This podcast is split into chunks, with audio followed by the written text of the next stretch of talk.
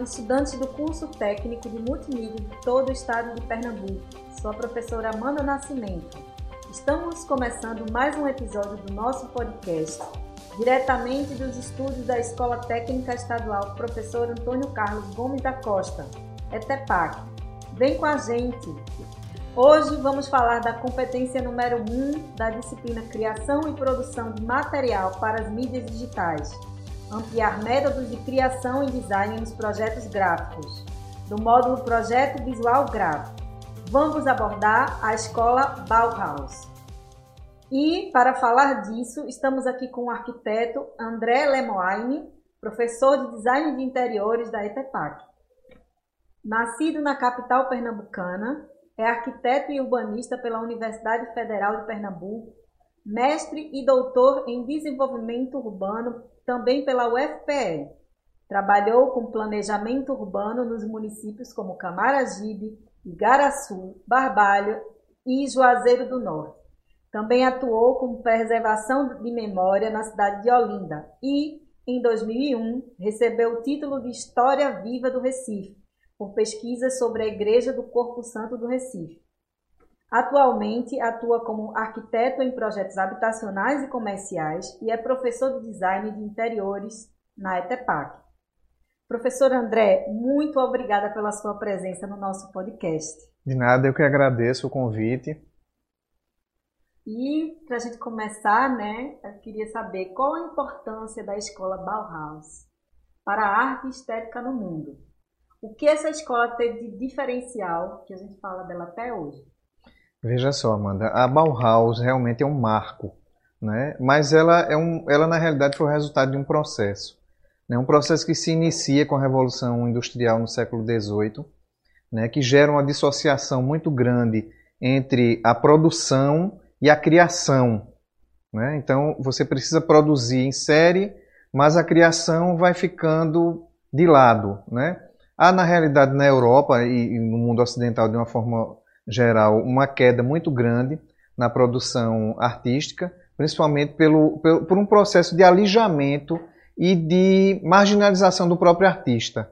Né? O artista que naquele eh, antigo regime tinha um, era ligado mais ou menos aos poderosos, seja a igreja ou os nobres, fica um pouco relegado dentro da, da estrutura burguesa da Revolução Industrial. Né? Então ele precisa é, é, viver né? e a arte precisa continuar. Então você vai ter todo um processo de desenvolvimento e luta que parte do, do, dos socialistas utópicos, do pessoal do movimento Arts and Crafts na, na Inglaterra.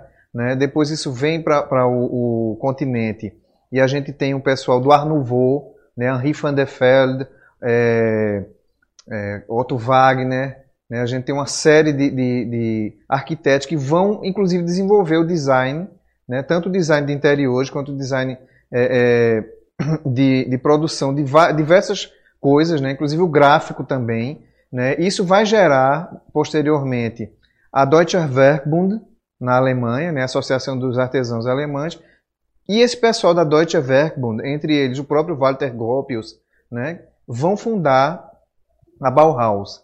Né? Então a Bauhaus foi um processo de, de amadurecimento da necessidade de se pensar um mundo onde a indústria já tinha é, é, fincado raízes, mas um mundo que é, é, povoado por uma espécie, a espécie humana, que demanda o, o artístico. A gente precisa da estética, o ser humano demanda isso.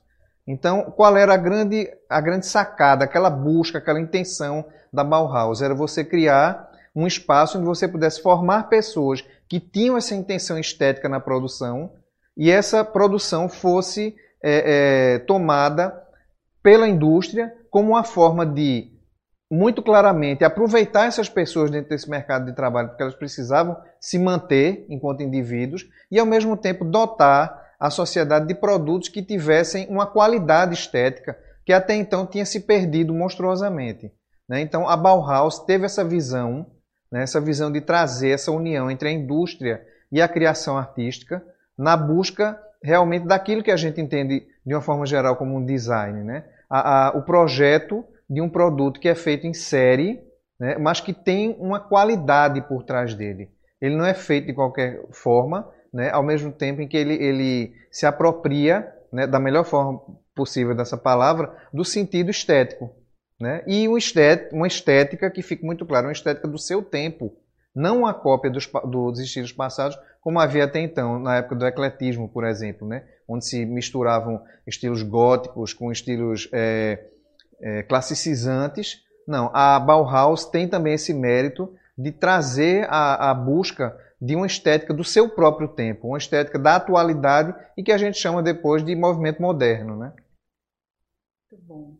É, a gente pode afirmar que a escola Bauhaus se confunde com a história do design gráfico? Conseguimos ver atualmente essa influência na escola? Sim, porque a, a, a ideia da Bauhaus era abarcar todo o design, todo o processo de design. Né? A, a, desde a criação do mobiliário, a criação de espaços é, é, arquitetônicos, urbanísticos e o design gráfico como uma forma de transmissão de ideias. Né? A, o design gráfico que se, se institucionaliza, podemos dizer assim, a partir da segunda metade do século XIX, com a ideia da propaganda, né? a propaganda do produto industrial que surge e se desenvolve. Né? Então a gente já tem propagandas muito claras da, Coca-Cola, por exemplo, né? Do, dos veículos da Daimler-Benz, né? que hoje a gente conhece como Mercedes-Benz, né? e tantos outros é, é, produtos, tantas, tantas outras empresas que ainda existem, né? que vêm desde essa época. Né? Então, a, a, o design gráfico né, vai evoluir para uma forma de linguagem moderna e que hoje está em, toda, em todas as facetas do, do nosso dia a dia. Né? Então, o que é que acontece na Bauhaus? Ela vai buscar institucionalizar, né, é, organizar e poder, de uma forma pedagógica, clara e lúcida, desenvolver esse design gráfico né, de forma que ele possa ser transmitido e que ele possa ser, é, é, como é que a gente poderia dizer, aplicado de maneira bastante clara no processo de propaganda do produto. Maravilha, a gente vê a evolução dos produtos até hoje. Né? Sim. Como Banco Biri, Exato. presidente, né? É. E aí eu queria saber, a Bauhaus ela teve três fases, né? A de Weimar, a de Dessau e a de Berlim, que é a capital da Alemanha. Aí eu queria muito que você explicasse um pouco sobre cada uma dessas fases. É, veja só, a, a, a inicial, né, que é da, a de Weimar, que coincide com a proclamação da República na Alemanha, né, a queda do Império e tal, né, é, o pessoal da Deutsche Werkbund já estava organizado como uma associação, né, a gente pode citar o caso de Walter Gropius, de Mies van der Rohe, né, da, da, de Lili Reich, né, mulheres muito importantes dentro desse processo, né? E que esse pessoal se junta e diz não, vamos reorganizar as escolas técnicas, a, a faculdade, as faculdades e vamos criar uma escola total de design. Né? Então, num primeiro momento, o design vai ser um design gráfico e o design de mobiliário. Né? Em Weimar não não acontece o design é, dentro da arquitetura. Né? A arquitetura só vai surgir em 27, quando ela já está em Dessau, né? Então, é, mas existem muitas experimentações. É uma escola que buscou uma estrutura física em que o estudante tinha condição de, de desenvolver a sua ideia até a formulação final, até a produção dela. Quer dizer, eu tenho uma ideia, eu crio um projeto para essa ideia, depois eu boto a mão na massa e produzo um protótipo. Então podia ser um cartaz, podia ser um, um fotograma, para propaganda, Laszlo Moholy-Nagy, né, foi um dos principais é, é, é, artistas que trabalharam com a questão do fotograma, né, da utilização dos ensaios fotográficos, da fotografia experimental no desenvolvimento da propaganda, da própria Bauhaus, inclusive. Né, experimentos envolvendo questões é, é, do design de material industrial aplicado ao design gráfico inclusive com algumas experimentações que envolvem futurismo, suprematismo, né, a, a rapidez dos aviões, dos carros, né, das locomotivas, que eram coisas que estavam é, é, se desenvolvendo muito rapidamente naquela época. Né? A, a, por exemplo, os automóveis que vêm do final do século XIX, né, mas já, já na década de 20, já era uma coisa muito comum na Europa. Né? Então, Isso, mas ao mesmo tempo, como hoje a inteligência artificial choca e causa um, um frisson, um entusiasmo nas pessoas, esses, esses produtos, né, esses objetos, causavam esse tipo de entusiasmo nas pessoas. Né? Então, em 27 você tem a criação de, da curso de arquitetura dentro da Bauhaus, né? e aí você tem um, uma, uma interação muito grande entre Gropius e, e Mies van der Rohe, né, no, na questão da, da direção da escola, mas sempre pontuando a questão da experimentação. A fase de Dessau foi um pouco mais conturbada e a fase de Berlim, infelizmente, coincide com a ascensão do nazismo, né? E aí eles ficam de 32 a 33, em 33 Hitler ascende ao poder, né? se torna chanceler da Alemanha e os nazistas fecham a escola, né? encerram esse, esse, essa experiência né? de ensino e de, e de trabalho mesmo né? na questão do design no seu sentido mais amplo, por a estupidez que lhes é peculiar, né? A gente não deve nem entrar no mérito, mas a gente sabe que tudo, todo o processo de fechamento da Bauhaus foi um processo de, de ignorância, de estupidez, de não entendimento da proposta, né, e com acusações né, de tudo aquilo que eles gostavam de fazer com os outros. Né? Então foi uma coisa lamentável, né, porque mesmo que depois Gropius tenha conseguido, um pouco na Inglaterra, um pouco nos Estados Unidos, levantar novamente a questão da, da, do ensino integral e integrado da Bauhaus, ele nunca mais conseguiu trazer de volta à escola. Nem ele, nem a equipe dele, né? Uma pena. É. Então, na, e, e, na sua opinião, qual o produto mais importante criado pelos integrantes da escola?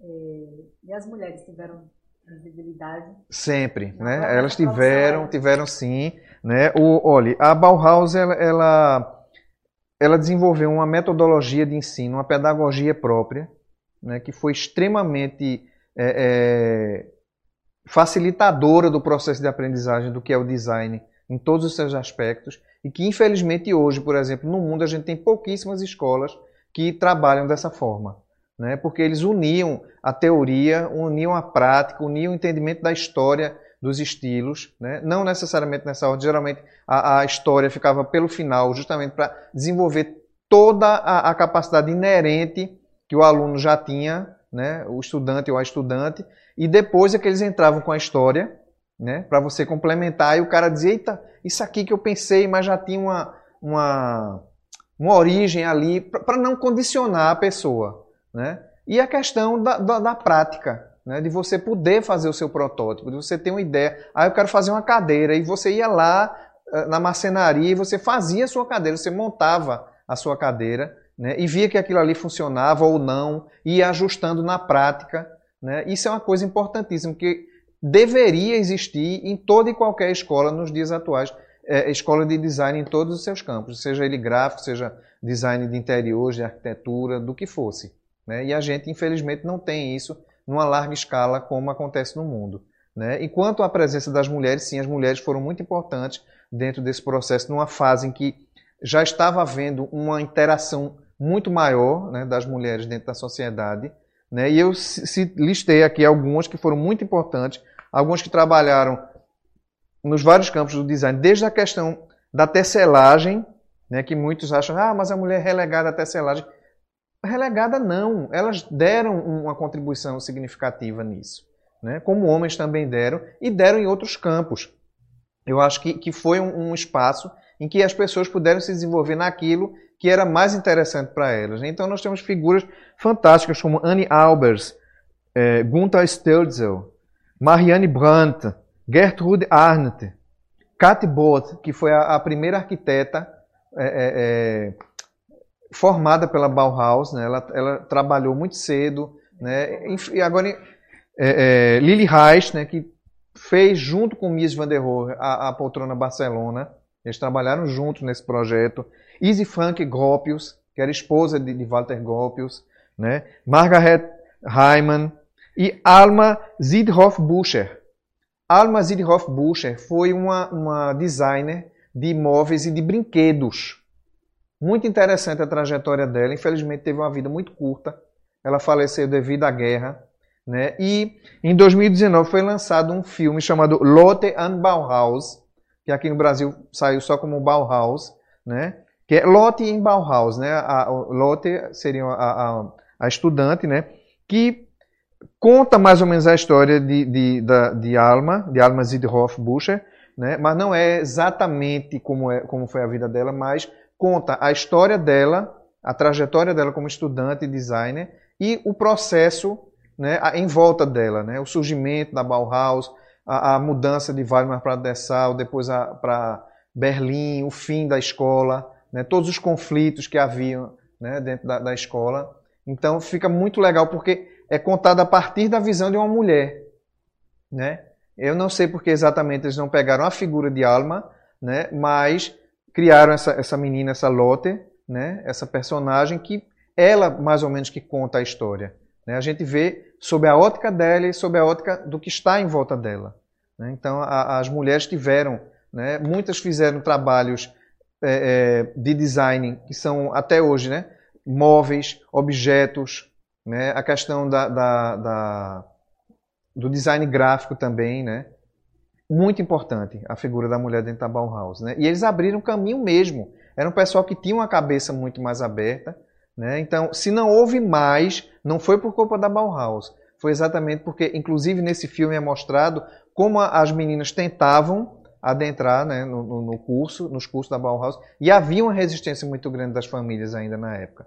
Né? A gente está falando de, de, de que em 1919, 1920, né, o pessoal saindo ainda da Primeira Guerra Mundial, ainda tinha um pensamento muito arcaico, mas elas lutaram e onde elas botaram a mão, elas conseguiram, elas deram o recado dela, delas. Que maravilha. É. E é, de que maneira as contribuições da escola chegaram nos projetos gráficos de revistas, livros e cartazes? Para ficar um pouco mais palpável para os nossos estudantes. Certo, né? A questão da, da, da tipografia na Bauhaus era uma coisa muito séria.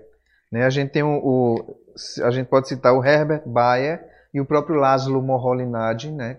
e foram duas figuras assim muito proeminentes no design gráfico. Né? O, o Bayer, inclusive, criou a famosa fonte universal. Né? A Bauhaus tinha uma ideia de criar um, uma fonte universal, né? baseada no alfabeto latino, obviamente, que é o que a gente usa, a Alemanha usa, né? os países ocidentais de um modo geral, em que não havia letras maiúsculas, só letras minúsculas, né? que ficasse mais fácil de todo mundo visualizar. Né? E eles trabalharam principalmente com tipografia de movimento, a funcionalidade, né, o minimalismo, a clareza da informação, sem, no entanto, deixar a questão da experimentação gráfica. O uso de cores primárias, ou então associações de cores com preto e branco, né, busca de ângulos para chamar a atenção da peça gráfica, né, que a gente vê isso ainda hoje. Né, é, tudo que eles fizeram, tudo que eles desenvolveram né, em termos de, de uso dos fotogramas também, a associação da tipografia com a fotografia, para que a gente tivesse uma, uma, um chamamento maior à peça. Né? Que aí vai envolver tudo. Tinha os cartazes que chamavam atenção para as conferências, para as aulas, para os seminários, e havia também a questão da propaganda e a própria experimentação estética. Né? Então, o que eles produziram né, em termos gráficos ecoa até os dias de hoje, isso é muito claro. Né? A gente pode ver é, é, até na logo da escola, quando a gente vê um fundo da, da né, dos nossos slides, né, dos nossos e-books, né, você tem aquele, aquele, grafismo, a utilização de linhas, ora onduladas, ora retas, né, a utilização de, de é, elementos geométricos reconhecíveis que, associados à tipografia, vão gerar impacto na, no visual. Então, tudo isso surge na Bauhaus. A Bauhaus sistematiza e abre caminho para o desenvolvimento desse design gráfico, que é o que a gente tem até a nossa contemporaneidade. É, e terminou também colaborando até também para a publicidade, para tudo. Com né? certeza, pra... com certeza. Isso. Então a gente vai chegando agora ao fim do nosso podcast da disciplina Criação e Produção de Material para as Mídias Digitais. É, siga e compartilhe os nossos perfis no Instagram, arroba etepacead e arroba multimídiaetepac o nosso canal no YouTube, o EducaPE, para acompanhar as ações da Escola Técnica Estadual Professor Antônio Carlos Gomes da Costa e também através do site www.etepac.com. Então, obrigada pela sua colaboração. De nada, eu que agradeço. Um grande abraço aos nossos estudantes, né? E que eles se desenvolvam né, com base nessas experiências e nesse modelo de ensino fantástico que foi a Bauhaus.